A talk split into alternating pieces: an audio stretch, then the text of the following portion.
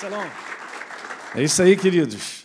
Alguém aqui lá do nosso Ministério da Tijuca aí, levanta sua mão aí, ó. O pessoal está aí, né? E pessoal aqui da 5 de julho está aí também ou não? Isso, que bom, né? Alguém de Maricá aí? Tem alguém de Maricá? Hã? Aqui na frente, que beleza. Então tá bom, estamos aí. Gente, na verdade é o seguinte, né? essa proposta de estar reunido, ela é bem específica, né? Talvez a gente possa estar vivendo dias ou momentos que a gente não está, de repente, percebendo isso, ou nunca percebeu, né? Ou simplesmente a gente acorda, vai trabalhar, depois volta para casa, mas há muito mais do que isso. E eu falo especificamente porque Deus ele, ele não deixa para trás aquilo que uma vez ficou no coração dele. É incrível, mas ele estabelece dessa forma. Né? Eu acredito que aquele padrão da origem do qual é, Adão e Eva viviam, ele foi retornado nessa característica de nós estarmos em comunhão com Ele quando Jesus fez essa obra na cruz do Calvário. Então Deus nunca ele se esquece daquilo que Ele estabelece no teu coração em relação à minha vida e à sua vida. É impressionante isso. Mas como nós estamos vivendo dias, eu venho falando isso né, para a Academia da Fé, eu tenho conversado com outros pastores, obviamente é para a igreja. Essa é uma palavra profética, tem um tempo novo, queridos, para nós. Você tem que acreditar no teu coração e assim como Elias mandava lá o servo dele, vai dar uma olhadinha lá para ver se vem chuva. Ele chegava, voltava, oh, não estou vendo nada. Ele mandava de volta. Por que, que ele insistia em mandar de volta? Por que, que ele mandou ele lá sete vezes para ele poder, depois, na sétima, chegar e dizer assim: Olha, eu estou vendo uma nuvem, é, mas ela é pequenininha, ela cabe na palma da minha mão e tal. Imediatamente Elias falou: Cara, vamos nos apressar que a chuva vai pegar a gente pelo caminho. Então, essa característica, ela precisa, daqui por diante, nos dias que nós vamos avançando e o que Deus tem programado para a sua igreja, ela precisa estar muito quente no teu coração eu quero te falar que Deus não frustrará nada que Ele tenha a teu respeito. Diga aleluia. Mas viver nesse mundo e viver os desafios e situações, esse mundo é um caldo de frustração. Então nós temos que aprender a separar o caldo de frustração do qual nós estamos nadando nele, nesse conteúdo de viver num mundo sem esperança, sem expectativa de nada, cara. As pessoas estão cada vez piores, né? No próximo sábado eu vou fazer o Essenciais de Liderança lá na Tijuca, né? E eu, tenho, eu, eu montei aqui algumas estatísticas justamente das situações sobre líderes, sobre viver na igreja, especificamente para aqueles que têm chamadas, mas obviamente é para todo mundo. Você vai ver que o caos que está sendo instalado dentro do coração das pessoas hoje tem a ver com expectativa do amanhã. Quer dizer, o amanhã, para a maioria das pessoas, ele está desse tamanhozinho, num conteúdo que não vai ser nada bom. E nós temos que aprender a separar, queridos. Nós temos que separar que nós estamos no reino de Deus, diga amém. Ok? E esse mundo jaz no maligno. E tem todo um julgamento até o final. É só lermos o livro de Apocalipse. Então, eu não vou olhar para fora e esperar que as coisas de fora me animem. Tá certo, gente? Eu estou falando, tem coisas que a gente tem que acordar e fazer check-out. Tá legal? Vamos fazer um, check, um checklistzinho né, lá de coisas que eu preciso fazer. Perdão. Todo dia de manhã, uma delas é essa: é não considerar as coisas do lado de fora e considerar aquelas que Deus ele fala ao nosso coração, aquela que ele mostra, que ele ilumina. Os encontros de Deus com muitos homens foram encontros, que é isso que nós vamos conversar nessa, nessa tarde, foram encontros de propostas. A proposta de Deus sempre é perfeita. Só o amém do Marcelo. Mas se você meditar, a proposta de Deus para a tua vida ela é perfeita. Caramba, mas a gente não considera na humanidade os desafios e lutas, a gente fica meio confundido com tudo isso, né? Mas eu quero te falar, a proposta de Deus para a tua vida ela é perfeita. Nós temos que agora, a partir dessa, desse tempo novo que nós estamos vivendo, eu entendo que nós virá uma década muito pesada para esse mundo, obviamente, mas é uma década de muita iluminação e muita glória para a igreja. Porque a última casa será de maior glória que a primeira. Então, aquilo que Deus tem preparado em termos de sementes, em termos de muitas coisas, é tempo dele colocar para valer na tua vida. Você acredita nisso? Então, aprenda a separar. É a primeira coisa que eu quero te falar. Separe as coisas que as pessoas vivem, o que está acontecendo com todo mundo, porque você não é todo mundo. Você pode falar isso para o teu irmão? Eu gosto de ouvir isso. Você não é todo mundo. É. Agora eu quero te dizer algo. Não, não somos todo mundo. Eu quero te falar só uma coisa que é importante. Eu não sou melhor do que ninguém. Tá certo? Porque não é um conteúdo de nós, nós sermos melhores do que ninguém. É um conteúdo de que Deus tem um trabalho, tem algo para a sua igreja que é glorioso. Ok? É uma proposta gloriosa. E nós precisamos dessa afinação. Tá certo? Nós precisamos dessa afinação. Afinação com o nosso coração e o coração de Deus, para nós vermos os resultados. E tudo aquilo que Ele vem semeando no teu coração e no meu, porque a gente, eu já te falei sobre isso, pelo menos uma boa parte aqui já ouviu, mas nós somos fábrica dos sonhos de Deus. Né? Seria legal você guardar isso, porque você tem que guardar isso, você é fábrica dos sonhos de Deus. Então, o que Ele quer fazer através da sua vida, Ele não vai poder fazer através da vida de ninguém, de uma outra pessoa, de forma alguma. Então, o que Deus tem para o Alexandre como proposta, o Wesley não pode fazer, você entende isso? O Ricardo não pode fazer, e cada um de nós, porque ele tem algo muito singular para você. E é importante nós descobrirmos isso. Né? Quando Deus chega para Abraão, ele chega com uma proposta fantástica. Se você olhar, está tudo ali naquela proposta. Né? É uma proposta de que Deus falou assim: cara, eu preciso de você para criar uma grande nação, para que um dia, ele não falou isso, mas era isso, né? Então, para que um dia pudesse vir o meu filho a esse mundo para que salve toda a humanidade. Olha só que legal, bacana. E falou assim: Cara, eu vou te abençoar. Eu vou te abençoar sobremaneira. E falou assim: Eu também tenho essa proposta, que você seja uma bênção para outros. Você entende? Então, assim, é, são coisas que legais numa passagem de Gênesis capítulo 12 para nós imaginar. Nós não estamos aqui passando pela vida. Ninguém aqui está passando pela vida. Não toma posse disso. Esse mundo está dessa maneira, né? Justamente nessa proposta. Ah, eu vou levando a vida, deixa a vida me levar. Que deixa a vida me levar? Isso é do demônio, cara. Porque a vida não pode te levar. Deus tem uma vida para nós, para nós vivermos ela. Okay? Não é um conteúdo, ah, eu me entrego às circunstâncias do momento, eu vou vivendo, uma porta fechou aqui, então me empurra para lá, outra para cá. Então, eu quero conversar um pouquinho sobre isso. Propósito. Deus te chamou com um propósito.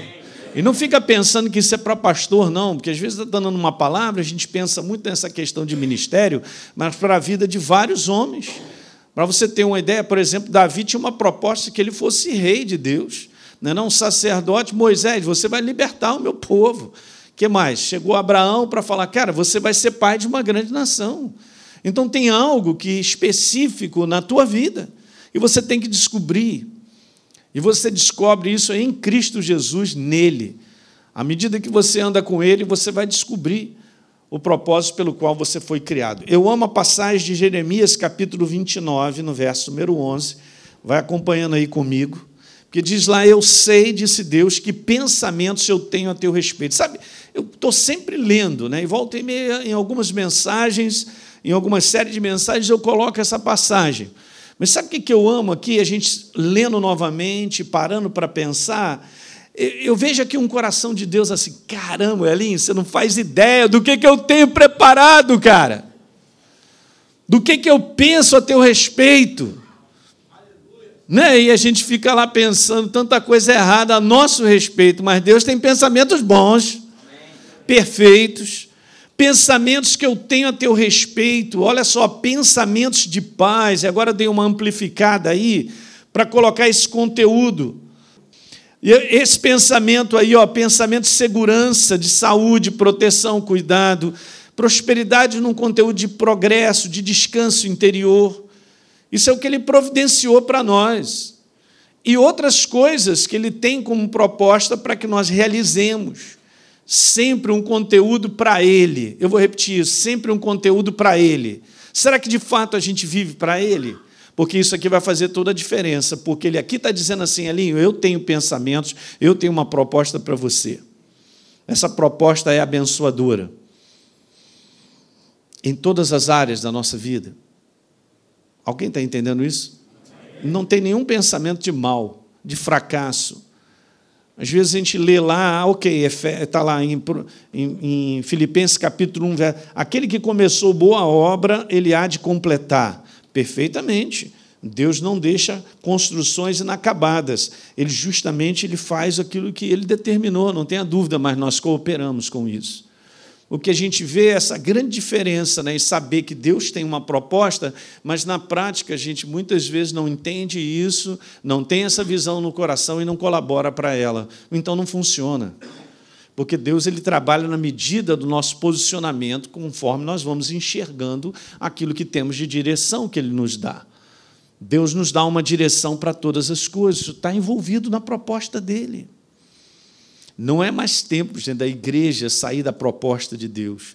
Não é mais tempo dessa, desse evangelho que muitas vezes tem sido passado, de que nós vamos aí vivendo, né? e, e, e Deus vem, vem atrás de nós, nos abençoando na nossa proposta. Não é essa.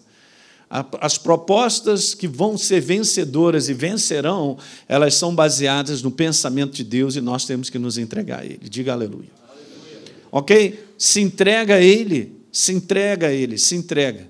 Isso é uma boa coisa, porque o tamanho da tua entrega é o quanto Ele pode trabalhar. Deus não pode trabalhar se não tiver uma entrega da minha parte. Ok? Então, mas nós vamos nos entregando a Ele, porque nós vamos reconhecendo no nosso coração que essa é a direção que Ele está nos dando nesse momento. Então, Ele vai construir você.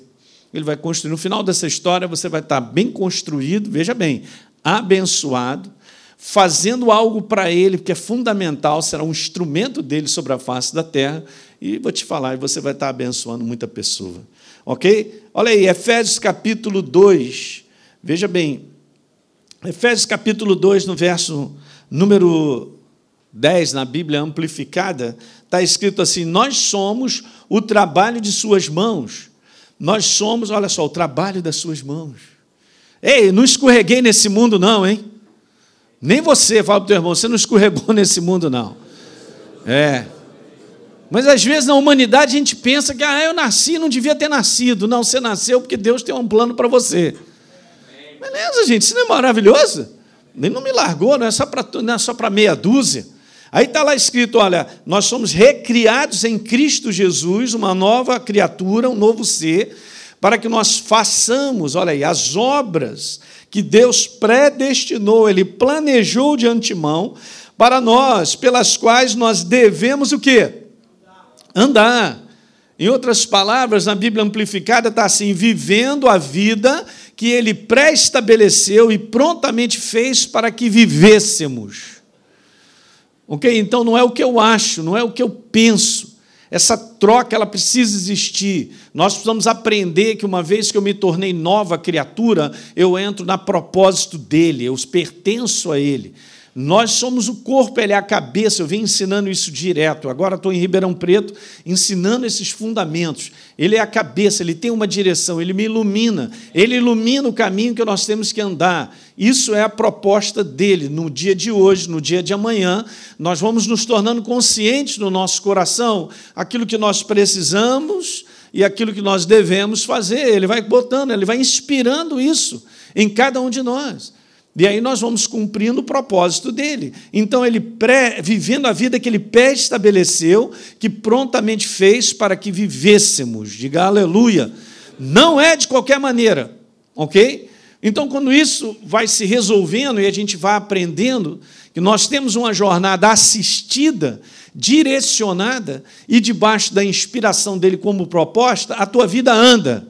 A minha vida andou muito quando eu comecei a entender isso.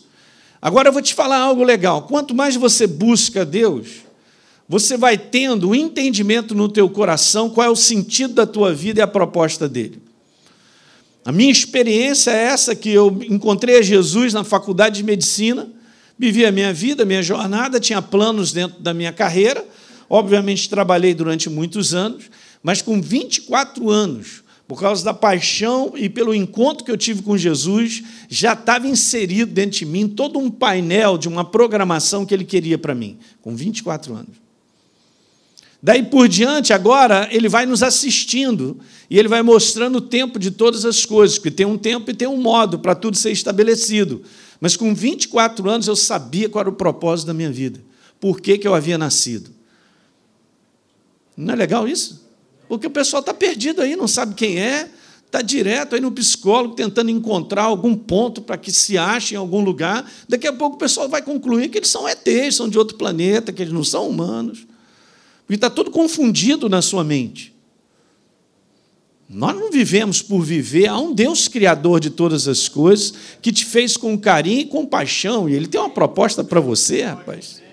Uma proposta para a minha vida também. Muito legal. Ele vai te mostrar, isso só vai encontrar na pessoa dele. Nós não vamos encontrar isso lendo jornal, andando, trabalhando, não vamos encontrar. Nós vamos encontrar um mundo que está cerceando todos os sonhos de todo mundo. O que tem de sonhos enterrados, o que tem de coisas que as pessoas já sepultaram, você não, você não faz ideia. É por isso que elas estão assim tão mal, né? E a gente tem visto aí um aumento do índice de suicídio, não só no mundo, mas no meio evangélico também. Você sabia disso que eu estou falando? Estava conversando com o pastor Marcelo ali, mais um pastor se suicidou. Um homem chamado por Deus tem alguma coisa que ele não está enxergando dentro. A nossa jornada, gente, ela é vencedora em Deus, na proposta que Ele tem, porque é Ele quem realiza. Você entende? Ele constrói. Eu entendi há muitos anos atrás que é Deus quem constrói a minha vida à medida que eu respondo conscientemente a Ele naquilo que eu preciso fazer. No dia de hoje, o que eu preciso? Eu preciso isso, eu sei no meu espírito, eu respondo. Eu já estou num processo de construção dele. Diga aleluia. Então, essa preparação aí ela é importante. O teu interior tem que estar arrumado nessas gavetas. Ok? Eu não sou uma pessoa perdida. Cara, você não é perdido. Você foi achado por Jesus. Perdido estávamos. Na mão das trevas, sem consciência disso. Mas agora eu sou consciente da verdade. A quem eu pertenço, eu sou uma nova criatura. Pela minha natureza, nós temos autoridade. Diga aleluia. Olha aí, gente. Beleza, isso tudo está na palavra, mas pastor, eu não sinto, isso não é para sentir, agarra, toma posse, porque é. O que eu tomo posse para viver é pura fé, porque eu acredito. Os discípulos chegaram para Jesus e perguntaram para Jesus: o que, que a gente faz para realizar a tua obra? E aí o pessoal tem essa noção de que é execução de coisas e tarefas.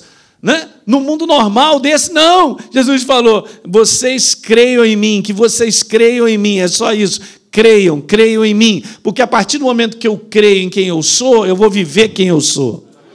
Quando eu não sei quem eu sou, eu não vivo, porque eu não sei, mas no medida que eu sei, por revelação e por entendimento da verdade, eu vou viver essa verdade.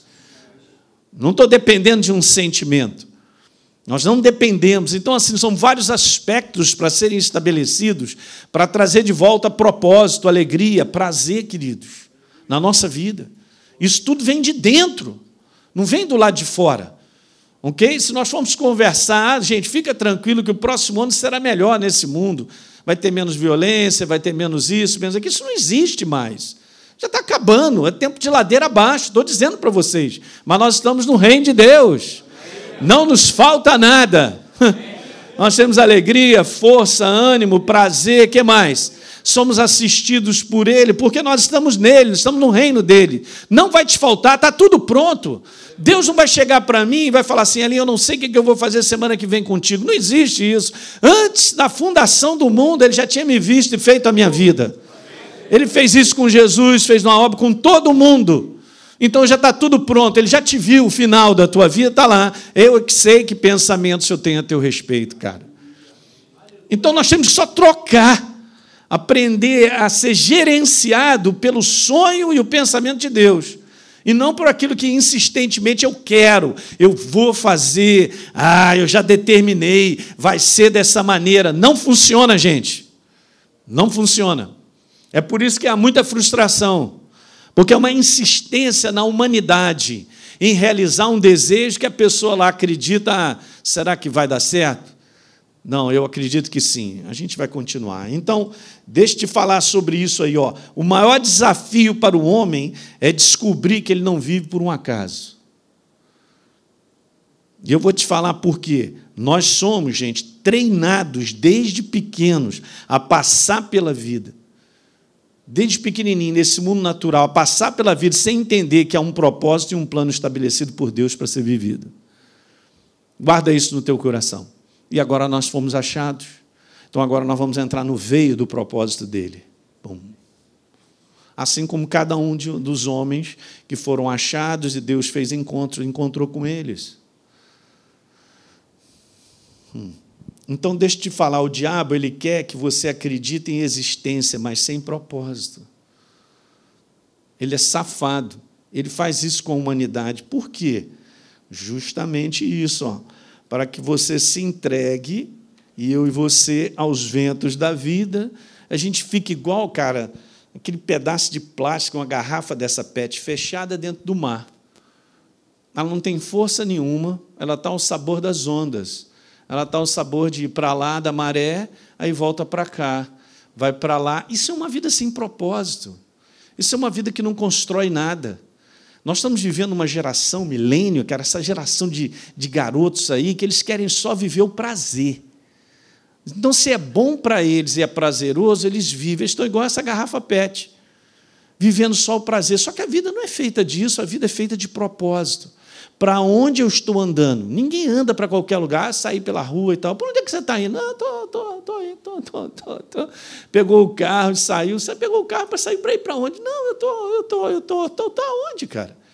Ninguém chega e compra um bilhete para um lugar que eu não sei. Ah, não, me dá um bilhete aí, não sei para onde. Ninguém compra. Uhum. E Deus também ele tem isso, ele traçou um plano e um propósito. Nós temos que descobrir, olhar para ele e ir até o final. Por isso, Paulo pôs dizer lá: Eu completei a carreira uhum, que Deus estabeleceu para ele, ele guardou a fé. Olha só que legal. Fez o bom combate. Então, veja, não é isso aí, deixa a vida me levar. Que deixa a vida me levar, isso não é o propósito de Deus.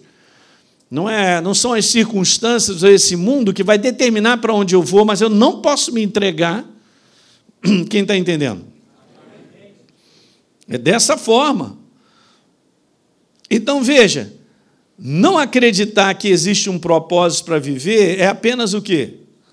Nós não somos sobreviventes, nós éramos. Agora nós vivemos. E ele vos deu vida, estando vós mortos nos vossos delitos e pecados. Pastor Marcelo mandou ver. Não é isso? É uma vida de propósito. É uma vida de uma chamada por trás. Que nós reconhecemos e compreendemos muito bem, claramente no nosso coração. Então, se esse senso de destino e propósito é removido de nós, nós nunca vamos desenvolver o nosso potencial para Deus, gente.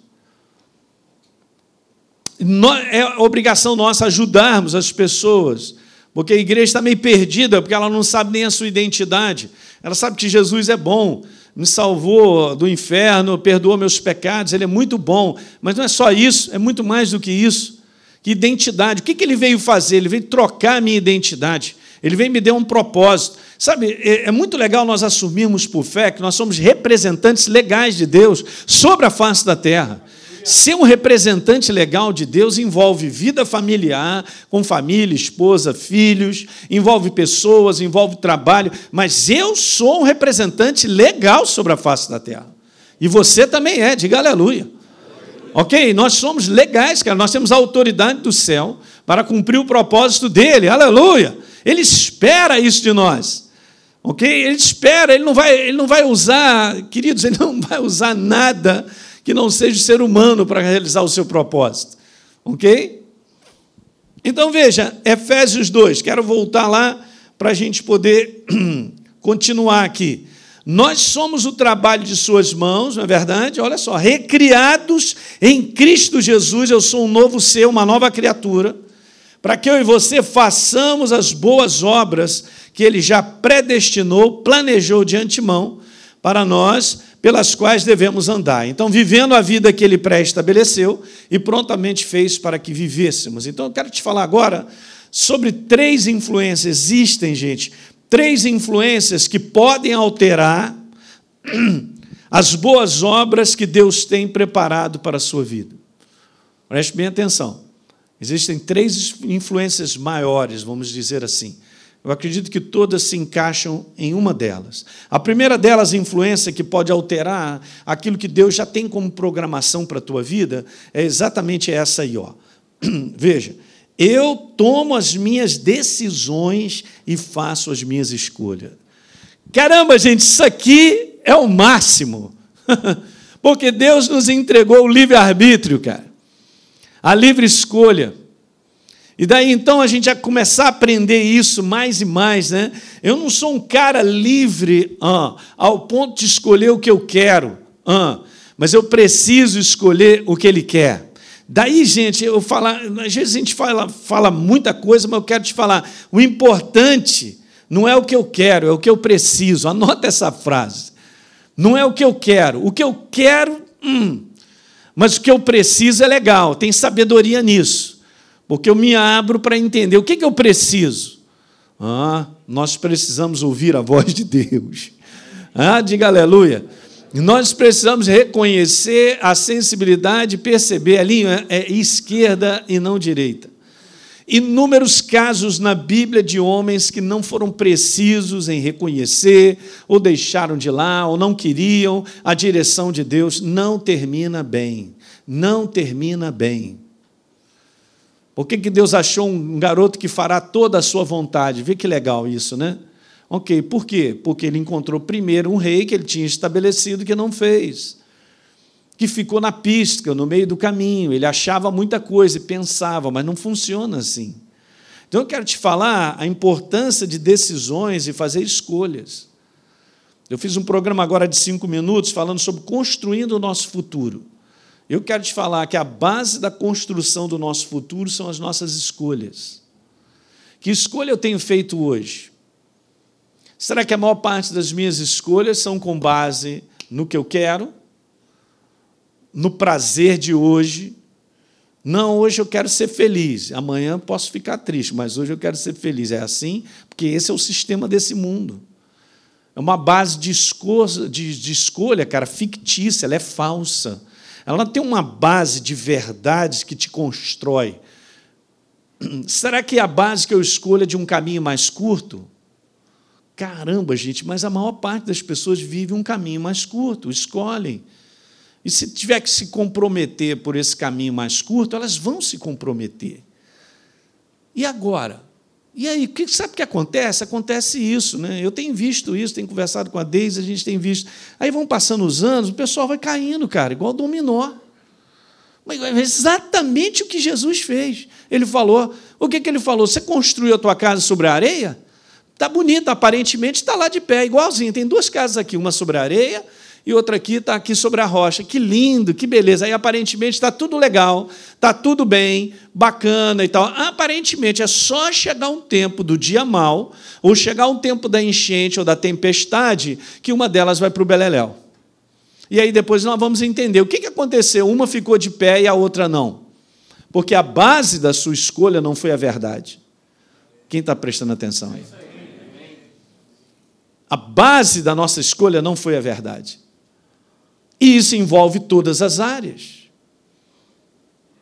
Sabe que isso aqui acontece direto, né? Ah, eu preciso me dar um, dar um jeito de me virar sozinho, eu vou correndo aí, como diz o outro, atrás do prejuízo e tal. Não funciona dessa forma. Deixa eu te falar outra coisa. É quase natural nós tomarmos uma decisão baseada no que a gente pensa ser certo. Olha só, a grande diferença, né? A gente pensa ser certo. Aí a gente devia fazer aquele checklist daquela parada e falar assim: caramba, eu estou pensando que é certo, mas eu prefiro saber qual é a verdade. É legal, né? Eu penso ser certo é diferente da verdade. Porque a verdade pode apontar uma outra maneira, pode mostrar uma outra maneira de pensar que não é agradável à minha carne. Tipo, Deus sempre pediu para que a gente perdoe o ser humano. Qualquer situação. Ele não me pediu qual é a causa, ele não me perguntou se eu tenho razão, ele não me perguntou se. se. se. se. Ele falou para perdoar. Então, beleza. Para minha carne, esse é um pensamento detestável mas é verdadeiro. E sendo verdadeiro, quando eu executo ele, ele me constrói.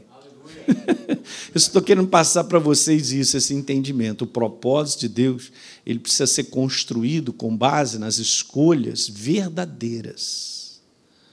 e não necessariamente no que eu penso ser certo. A gente tem muita razão, tem muito motivo, a gente conclui muito rápido coisas. Coisas vêm rapidinho para a nossa mente para que a gente execute, mas a gente já parou para pensar se elas são verdadeiras mesmo, de acordo com a verdade? Aqui está o segredo. Ah, que porta linda. Ah, só porque é linda eu vou entrar? Não, eu só estou conversando contigo. Não me olha assim com esses olhando, não. Fica olhando aí, presta atenção só. Bota para dentro. E nós precisamos de dias para frente, gente, vocês aqui, a maioria aqui, né? Eu acredito. Quantos aqui são casados? Levanta a mão. Beleza, que maravilha. Então, cara, a gente tem que ser sábio nesse dia, nesses dias que virão, porque as famílias estão sendo destruídas. Nós temos que ser sábios, lidar com os nossos filhos, cara. Precisamos gastar mais tempo com eles, brincar com eles, falar com eles da verdade, ensinar. Viu uma porcaria acontecendo? Chama o teu filho e fala para ele: está vendo aquela porcaria? É porque as pessoas estão tomando decisões erradas, fazendo isso, aquilo, outro. Eu vou te ensinar aqui na verdade o que, que é. Mas vamos ter que fazer isso, gente. Porque está feia a coisa. Até mesmo o bombardeio do inferno em cima de você e de mim, para fazer outras escolhas, porque o inferno está sempre sugerindo que você ainda vai encontrar uma mulher que te faça feliz, cara. Porque essa que eu tenho lá em casa não vale nada, meu amor já acabou, eu não estou sentindo mais nada, eu vou dar, vou liquidar e tal. Eu já fui já ninado, né, cara, pelo inferno, estou nas mãos dele, porque eu estou só pensando aquilo que eu acredito que é o certo. Mas não é verdadeiro. Olha nos meus olhos, não é verdadeiro. Porque o verdade é, muitas vezes eu e você temos que passar situações de humilhação, de perdão, de abrir mão, de entrega, de doação. Esses são posicionamentos e são ações que constroem a minha vida no propósito dele. Você que são jovens ainda vão casar, tu vai casar com qualquer uma que aparece. Vai sacar se os valores delas são valores verdadeiros, se elas estão vivendo debaixo de um valor verdadeiro. Ah, pastor, mas ela é lindona, vou te falar, ela é um violão. A gente tem que, ó, tem que ser sábio. Se não colocarmos para valer isso na prática, não vai funcionar. Então a pergunta é essa: o que eu estou enxergando? O que eu tenho visto? O que eu tenho pensado? Eu vou te falar é fácil, rapidinho sair da programação de Deus. É muito fácil. Davi teve a oportunidade duas vezes de acabar com o rei e os caras do lado dele. É claro, cara, foi o Senhor que te deu essa oportunidade. Olha os safados, cara, sendo usados por por que, mas por que, eles estavam fazendo isso? Eles estavam fazendo por maldade, é porque eles também eram ignorantes foram usados pelas trevas para incentivar Davi a matar o rei. E na hora que ele ia matar, lá dentro aquela vozinha no coração falou: que? Eu não posso tocar no ungido de Deus. Ó, Davi, tu está numa perseguição de 10 anos? Cara, eu vou te falar, se você não mata, ele te mata. Ó, é o inferno. Ele falou: não posso tocar. E se Deus não, não fizer, eu não vou fazer nada. Decisão certa, certa.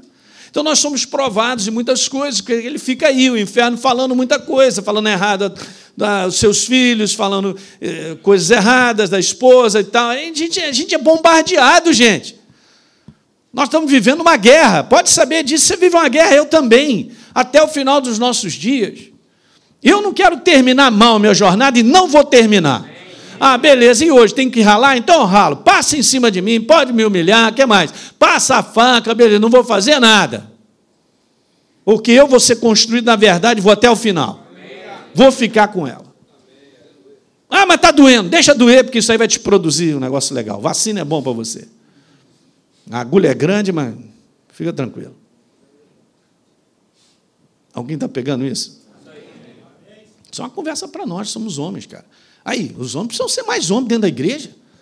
Que papo é esse da mulherada? Cara, a mulherada, ela faz tudo na igreja. Ela serve, faz isso, aquilo. E os homens? Não, não. Tem que acordar, cara. Nós temos que acordar. Deus está esperando que nós acordemos. Que a gente tome posse e viva aquilo que nós precisamos viver. e servir a Deus com integridade até o final, cara. Pegar firme mesmo no nosso dia a dia. Eu quero ler uma passagem com vocês que eu gosto dela demais, impressionante que ela é repetida igualzinha. Em Provérbios, capítulo 14, no verso número 12, é repetido em Provérbios 16, 25. Há certos caminhos, eu ainda estou na primeira parte, hein? Falando, eu, eu tomo as minhas próprias decisões e faço as minhas escolhas. Tem tudo a ver, hein? Nós estamos conversando sobre esse primeiro aspecto. É um aspecto que prejudica a influência, né? Como eu coloquei aqui, a influência exatamente que pode alterar as boas obras que Deus tem preparado para nós, porque nós somos colaboradores. Nós cooperamos na construção de Deus. Mas então, veja, há certos caminhos que parecem perfeitos. Ó, parece. Parece bom, beleza. Mas quem segue por eles acabará encontrando o quê? Acabará encontrando a morte, gente. Esse é um conteúdo importante nisso que eu estou te falando, por quê? Porque nós não sabemos na humanidade, eu e você, a gente não sabe na humanidade, preste bem atenção no que eu vou te falar, a gente não sabe na humanidade qual o caminho que vai tomar. Na força do nosso intelecto, nós temos estatísticas e uma experiência passada, mas não me garante que eu vou estar acertado no caminho que eu trilhei 100%. Mas Deus sabe, porque se Ele te mostra, Ele não me leva para uma furada. Então eu considero a verdade na direção dele muito importante, mesmo que hoje possa estar parecendo alguma coisa simples ou que não tenha nada a ver com o que eu penso, mas é a direção dele, então eu sei que é perfeita. Mas esse caminho aí, ó, que parece perfeito, é o que o homem idealiza para si mesmo. Esse é perigoso. Pode levar no final a história, é isso aí, ó, encontrando a morte. Então, veja o que eu quero te falar. Às vezes a influência que diz aí, ó, essa é essa influência, hein? Essa influência que diz assim: eu quero ser feliz agora, como eu falei, não dá para mais esperar. Eu não quero esperar. Ah, é mesmo? Então, beleza, vai fundo. Não dá certo. Você sabia que não tem momento nenhum na Bíblia que Deus nos incentive a ser precipitado e ser rápido para fazer coisas? Pelo contrário. Ele sempre nos incentiva a meditar, a pensar, a dar uma recuada e ter uma claridade Ok? Esse é o sistema de Deus, não é um sistema rápido, é um sistema de paciência. Deus considerou que aqueles que são perseverantes são aqueles que vencem. E ser perseverante é ser insistente, fica ali e tal, e vai, e vai. É um conteúdo diferente da humanidade, é muito diferente. Eu quero te mostrar essa passagem que ela me abençoou muito. Eu vou te abençoar com ela em Gênesis capítulo 13, verso 7, a gente vai lendo. Houve um desentendimento entre os pastores do gado de Abrão e os pastores do gado de Ló, ok? Nesse tempo, os cananeus e os ferezeus habitavam na terra. Olha só agora. Aí, no próximo verso está escrito: Então Abraão disse a Ló: Não deveria haver conflito entre mim e você e entre os meus pastores, cara, e os seus pastores, porque nós somos parentes cegados. Ok? Verso número 9.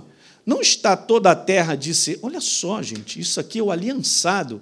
E Deus tem uma chamada para ele. E ele chega para o seu sobrinho e diz assim: Cara, não está a terra diante de mim e de você? Eu peço que você se afaste de mim. Então faz o seguinte: se você for para a esquerda, eu vou para a direita. Se você for para a direita, eu vou para a esquerda. Ele dá a oportunidade ao seu sobrinho de fazer a primeira escolha. Quando, na verdade, o sobrinho estava na aba dele e tinha sido abençoado por causa da mão de Deus sobre a vida de Abraão. Bom, se o sobrinho fosse sábio, ele deveria pensar dez vezes se ele ia fazer essa primeira escolha. O que tipo de escolha ele falaria? O que, que ele deveria falar para o seu tio? hum, bem interessante. Agora vamos continuar, porque está escrito assim, ó. Ló então ergueu os olhos e viu, olhou, hum, toda a campina do Jordão, Uhul, que capim bom! Era toda muito bem regada, como o jardim do Senhor, como a terra do Egito, até a região de Zoar.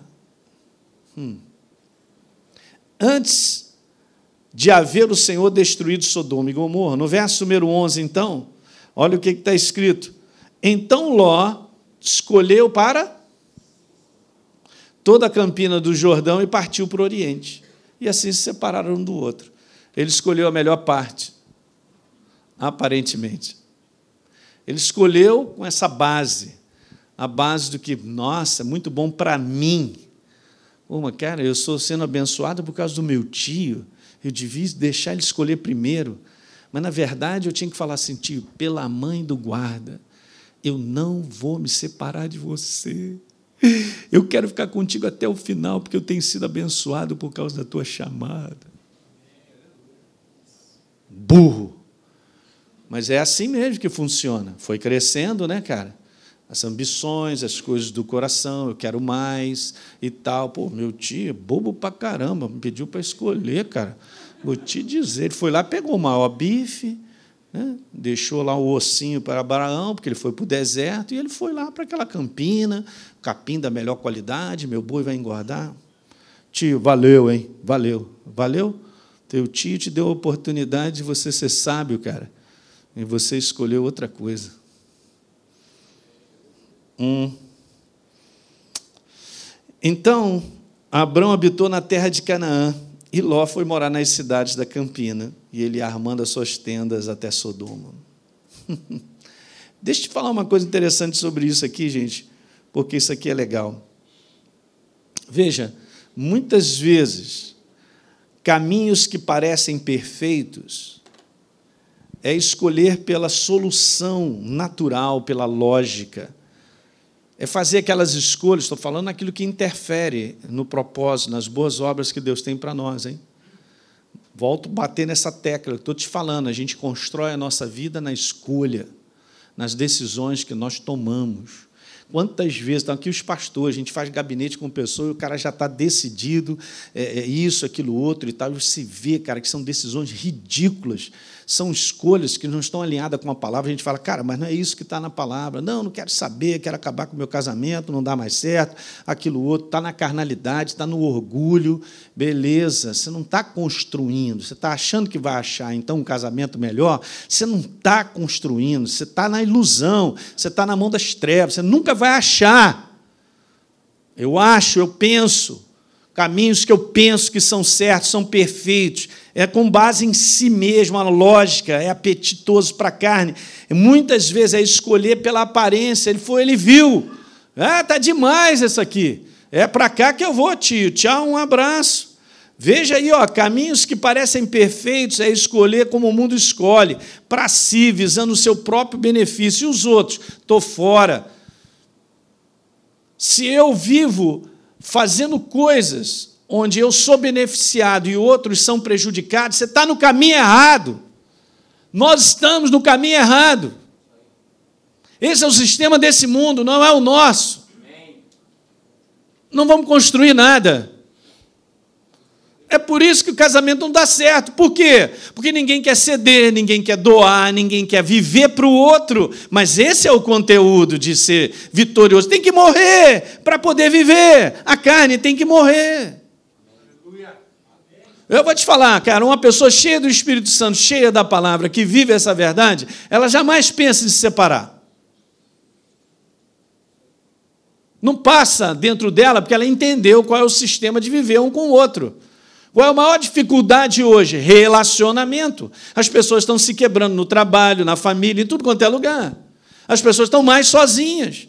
E hoje chegou o tempo da igreja virtual, porque não dá trabalho. Por que, eu vou para a igreja? Eu não gosto do irmãozinho, ele não gosta de mim, aquele cara é chato, aquilo outro, eu não quero me envolver. Eu fico lá, assisto o culto pela internet. Pastor Marcelo mandou a palavra, beleza, e mando a oferta pelo, pelo correio, não, pela, pela, pela internet.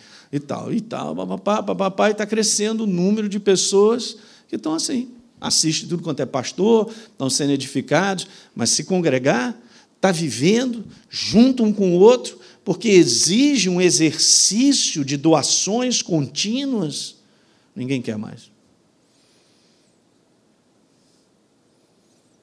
Aí, deixa eu te falar, nós temos que escolher de que lado nós vamos viver. Que caminho é esse? Parece perfeito para o homem, mas são caminhos de morte, nós sabemos para onde é que foi Ló. Acabou com a sua família, acabou morreu a esposa, depois a tragédia da, das filhas fazerem sexo com ele, e a descendência de Ló acaba, cara. Só você estudar na Bíblia, você vai ver que não tem mais nada. A de Saul também, mesma coisa. Acabou. Pum. Era, essa é a proposta que Deus tem? Nenhuma. Mas eu construí essa proposta, pastor. Na verdade, tá, na verdade, nós construímos isso com as atitudes, escolhas erradas, cara. Quando eu vejo uma pessoa, está na igreja, é de Jesus, quer conversar ou falar, e está cheia de si mesma, eu falei, cara, e se eu tivesse aqui um espeto, eu te apertava para esse balão furar. Tem que furar esse orgulho. Pum. A hora que o balão fura, aí a pessoa cai em si, começa a reconhecer, porque aí ela está em condição de enxergar. Enquanto o balão está inflamado no orgulho, não vê nada. Não vê nada. Eu tenho razão. É comigo mesmo. O quê? Não, fulano tal fez isso comigo. Não, é Rama. Meu nome é Rama. Está cheio. Não vai enxergar nada. Cara, isso é a síndrome de Lúcifer, é o espírito dele, cara. Aí, pastor, então, para vencer tem que perder. Ué, que palavra, hein? Sabe, hein? Gostei. Quem falou aí no fundo aí? Para vencer tem que perder. É, isso mesmo. Jesus falou: se você não morrer, você não vai viver. Porque eu faço escolhas e tomo decisão todo dia. Eu e você, cara. A gente vive nesse mundo doido. Será que eu vou fazer sempre a escolha de me humilhar? De andar a segunda milha? De deixar outra face para ser apanhado? Pastor, não tenho esses versículos na minha Bíblia. Já arranquei eles todinho. Mateus 6, já foi embora. Mateus 5 também. Daqui a pouco a gente vai viver com partes da Bíblia que são só interessantes para nós. Mas isso não é o Evangelho, cara. O Evangelho ele é completo. O Evangelho é um sistema de viver vitorioso. Mas quem quer se entregar? Tem um preço a pagar mas ele é vencedor, ele constrói relacionamentos, ele constrói as coisas adiante, porque nós estamos debaixo da verdade. A minha casa fica de pé, pode vir a tempestade, ela vai ficar de pé.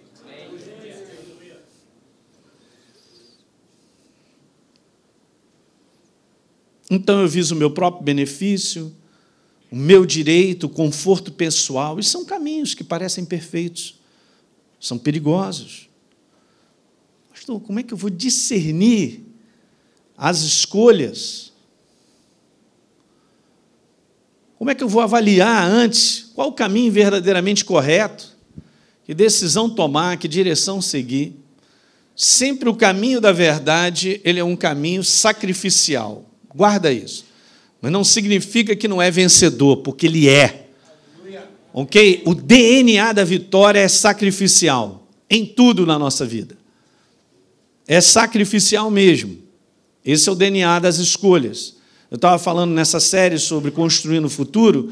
Eu dei um exemplo quando eu era pastor jovem.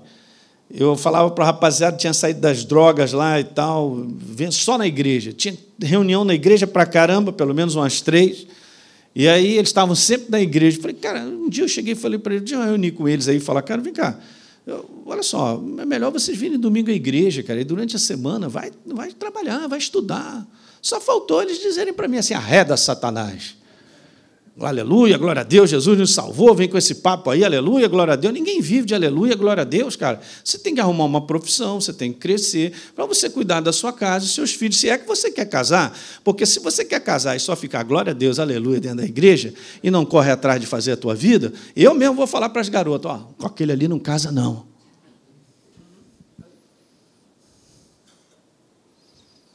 Não, mas eu sou de Jesus. Ah, eu também sou de Jesus. Todo mundo aqui é de Jesus. Mas ser sábio, porque a gente constrói a nossa vida assim. É, mas depois do trabalho ainda tem que estudar. Ah, vai lamber sabão, meu irmão. É o seguinte, você não quer nada com a hora do Brasil mesmo, né? Então, beleza, então, que, que futuro eu terei? Com base na escolha que eu estou fazendo hoje. Hã? Quer dizer que então o amanhã ele é construído no dia de hoje? É exatamente isso. Tem coisas que lá na frente estão ligadas àquilo que hoje eu faço sacrificialmente, percebendo que eu preciso fazer, porque Deus me chama para fazer. Ok? Legal, lá na frente, então, abre-se uma baita de uma porta, de uma oportunidade. Não falta trabalho, falta qualificação para os trabalhos. Aham. Uhum. Beleza, mas aí, pastor, não olha para mim, não, cara. Eu falava para essa rapaziada lá. E essa rapaziada ficava jogando bola toda tarde. Continua ainda, os caras têm lá, sei lá quantos anos, ainda continuam jogando bola. Mas os outros correram atrás. Eu tive que conversar com dois casais que chegaram na igreja uns anos atrás, uns 10 anos atrás, falando com eles a respeito. Cara, olha só, vocês entraram aí, passaram essa ideia de ministério, que vocês são jovens, tem que largar tudo por Jesus, tem que fazer a obra, aí te deixaram na mão, vocês não têm emprego, não têm qualificação, vão viver debaixo da ponte, agora estão casadinhos. Então, beleza, deixa eu te falar, fizeram tudo errado. Não guarda mágoa nem ressentimento dos teus líderes, cara. Esquece isso aí, é um novo tempo de aprendizado. Muitas vezes nós aprendemos o que não devemos fazer.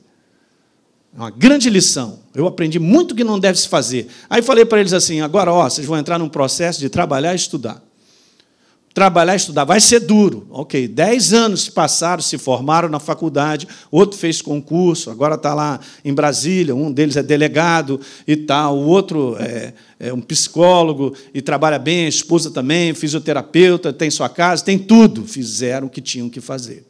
Sacrificial? Claro que é. Aleluia, glória a Deus. É, uhum. Não, mas eu fui liberto. Sim, meu filho, agora é para começar a construir a sua vida. não é não? Não tem jeito, queridos. Ah, mas eu não queria. Não é questão de querer, é uma questão de. Vamos lá, eu, o quê? A vida está pela frente. O que, que eu vou fazer hoje? Que escolhas? Eu estou no ponto número um, hein? Nós vamos sair daqui 10 da noite. Brincadeira. Hã? Que escolhas? Ah, estou cansado, eu sei. A nossa carne está cansada, ela não quer muito, tem que bater nela. Então vamos para o segundo. Qual é a segunda influência que altera as boas obras que Deus tem para nós?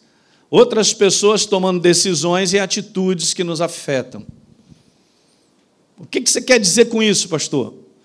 Eu quero te dizer que muitas coisas acontecem ao nosso redor e nós temos que ser sábios porque há muitas pressões das mais variadas e pessoas podem ser usadas para nos pressionar a sair da direção certa. Diga aleluia. Isso pode ser o conteúdo de uma pessoa que a gente acredita, mas está na carne. Muitas vezes pode ser o maridão ou pode ser a própria esposa falando coisas que não deveria falar e fazendo pressão. Muitas vezes a gente está para tomar uma decisão, alguém chega e fala para você: pô, não vai tomar uma decisão, não vai falar com ela, não vai falar com ele, você tem que fazer alguma coisa, ó, já pressionou. Mas é assim que funciona? É assim desde que você tenha claridade para você fazer isso. Eu sou lento, os pastores sabem comigo, eles sabem que eu sou lento. Mas está acontecendo isso. Eu falo, calma, é a minha palavra, eu gosto, calma. Eu preciso enxergar algo. Porque é muito fácil, gente, eu abrir minha boca, juntar um negócio e derramar o leite. Aí derramei, o negócio ficou pior. Não devia ter feito. Aí, para não ficar assim, tu é burro, Elinho. Então, vamos ficar no perfeito conselho e ficar ali, Senhor, e tal. É, eu posso levar até mais tempo, mas quando eu vou, eu vou na plena certeza.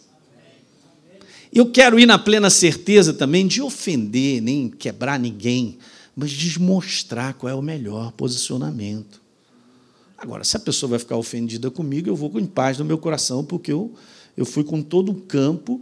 Porque, às vezes, querido, a verdade ela precisa ser dita, mas se ela não é falada da maneira própria, é leite derramado.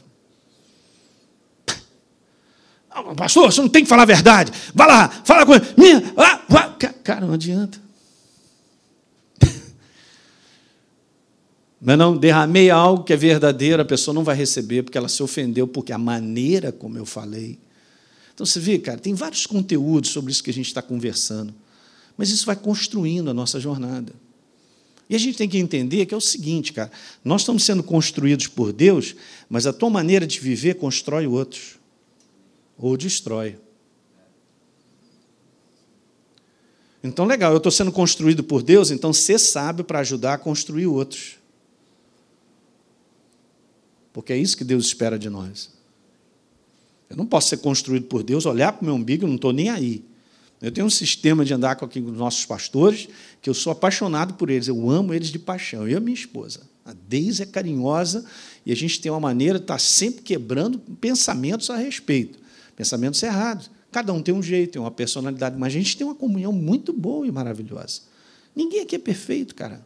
Nós não somos perfeitos. Quem é a gente para achar que o outro tem que fazer isso, aquilo, outro? Eu aprendi uma frase da Joyce Meyer, que volta e meia eu falo, é legal você guardar ela, porque eu gosto demais. Ela disse assim: se você não tem responsabilidade, você não tem opinião. Então a responsabilidade é do cara, ele tem lá a jornada dele, as coisas todas, e a gente fica cheio de opinião. Eu não estou vivendo o que ele está vivendo. Agora é diferente quando a pessoa chega para você te pede um conselho. É diferente quando alguém vem e vê em você uma pessoa que pode ajudar. É legal. Mas eu empurrar as coisas para cima das pessoas para dizer uma opção de coisa que eu acho, que eu penso, por mera opinião, cara. Conselho errado, falta de sabedoria. Mas tem uma pressão muito grande, sim, de pessoas ao nosso redor, de várias situações que podem alterar as boas obras que Deus tem preparado para nós. Veja, nós temos aí, ó, é influência que muitas vezes diz assim, ó, Sofrimento, meu sofrimento é por causa de fulano de tal, safado, miserável, por causa do que ele, o que ela fez comigo, e a gente vai considerando isso. Então, o que ele fez comigo, mas no final da história sou eu que escolho. Por mais que alguém possa ter me ofendido ou feito alguma coisa ruim para mim, eu vou escolher por onde eu vou andar. Eu vou escolher um caminho de liberdade, liberar perdão, não guardar ressentimento e seguir adiante, ou vou ficar preso, porque eu posso estar alterando as boas obras que Deus tem preparado para nós. Quem está pegando essa mensagem nessa tarde? Cara, eu sei que eu estou falando muita coisa. Mas vamos aproveitar essa oportunidade para o Espírito Santo ir só mexendo e trabalhando, porque cada um de nós aqui quer acertar, cara. Nós queremos andar pelo caminho que nos abençoa, e tem que ser considerado isso. Uma outra coisa, essa influência de pessoas fazendo pressão, ela é perigosa, porque há uma inclinação forte a culpar os outros por tudo que nos acontece. E a gente acaba recebendo um, rótulo que o inferno quer que a gente tenha de vítima, um rótulo onde a gente tem pena de nós mesmos e as pessoas têm pena de nós mesmos. Estou fora disso aí. Não tenho esse rótulo. Eu sou filho do Deus Altíssimo. Eu pertenço a Ele. Eu sou uma nova criatura em Cristo Jesus. Eu não estou perdido, eu não estou no bagaço, eu não estou acabado. Eu estou em Cristo Jesus.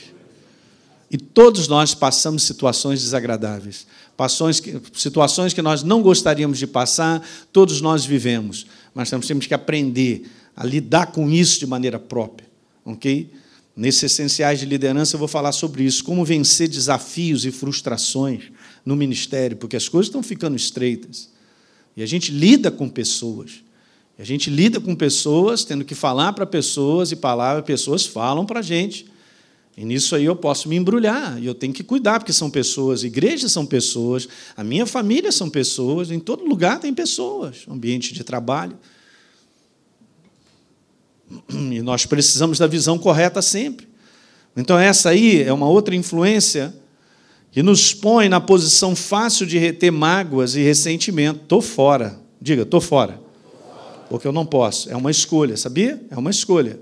Guardar mágoas e ressentimentos é uma escolha. Não perdoar também é uma escolha. Ah, mas meu sentimento. Não, não é pelo sentimento. Nem se falar nessa pessoa, já estou dizendo. Ah, miserável. Vou arrancar os dentes primeiro e tal. Não adianta. Hum.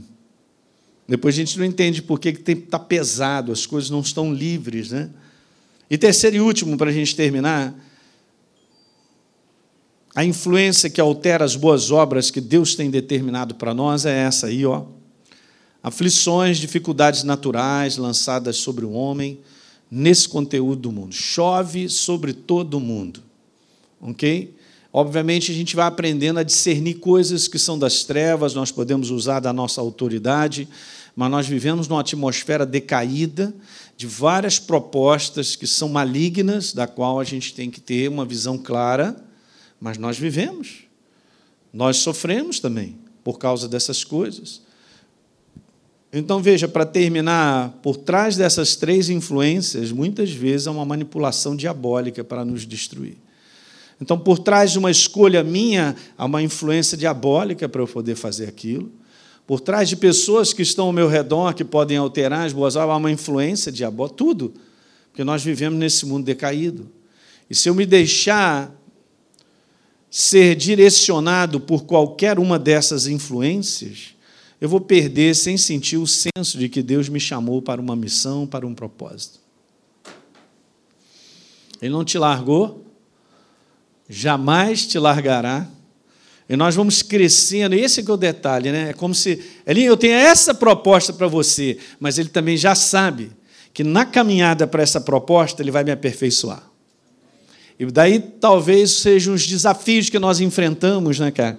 De coisas que a gente pensa assim, mas meu Deus, por que, que eu estou passando isso? E tal. Só que a gente tem que ter a visão certa. Tem um aprimoramento que Deus faz na nossa vida. Não me pergunte, gente. Jesus aprendeu a obedecer pelas coisas que sofreu. E, tendo sido aperfeiçoado, se tornou o autor da salvação eterna. Agora pergunta se a gente não vai pelo mesmo caminho. Então veja, ele se tornou o autor da salvação eterna, a jornada e a proposta de Deus para ele foi vencedora. Então a nossa jornada também, a proposta que Deus tem para você e para mim é vencedora. Só que, ok? A gente tem que caminhar muito bem. E eu quero te deixar isso aí como conselho final. Deixe Deus e a sua palavra serem a sua única, diga, única, influência na construção de uma vida com um propósito, que é o propósito que Ele tem para nós. Mas aí é contigo. Você vê que então nós temos a faca e o queijo de tudo que Deus determinou para nós. Nós não somos perfeitos, mas concluir uma carreira, uma jornada, um propósito, nós podemos em Cristo Jesus.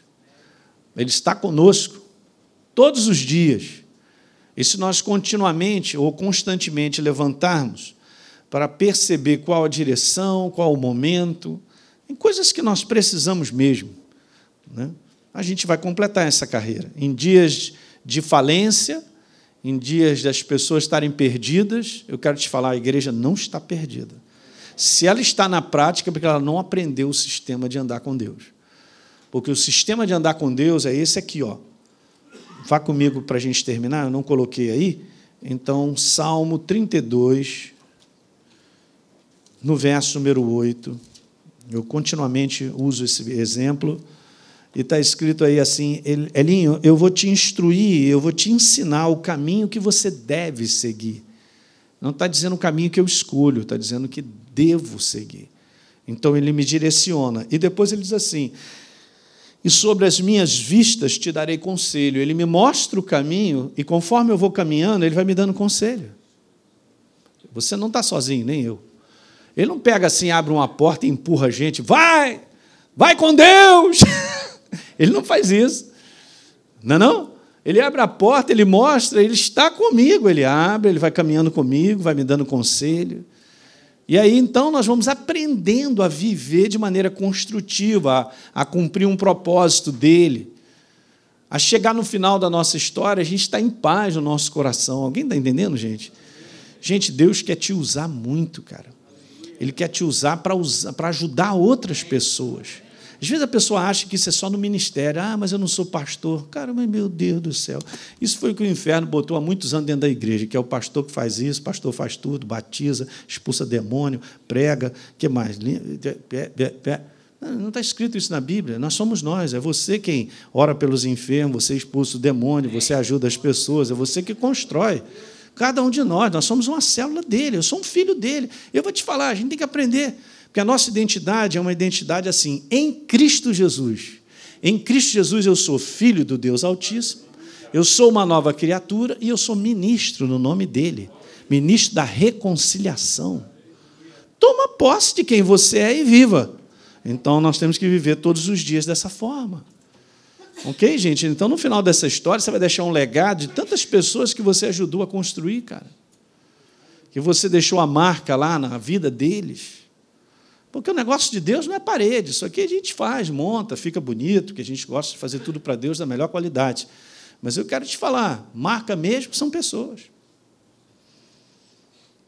Então nós vamos sendo construídos, nós vamos vivendo o propósito de Deus e vamos ajudando outras pessoas. Diga amém. Então vamos embora ficar de pé. Aleluia.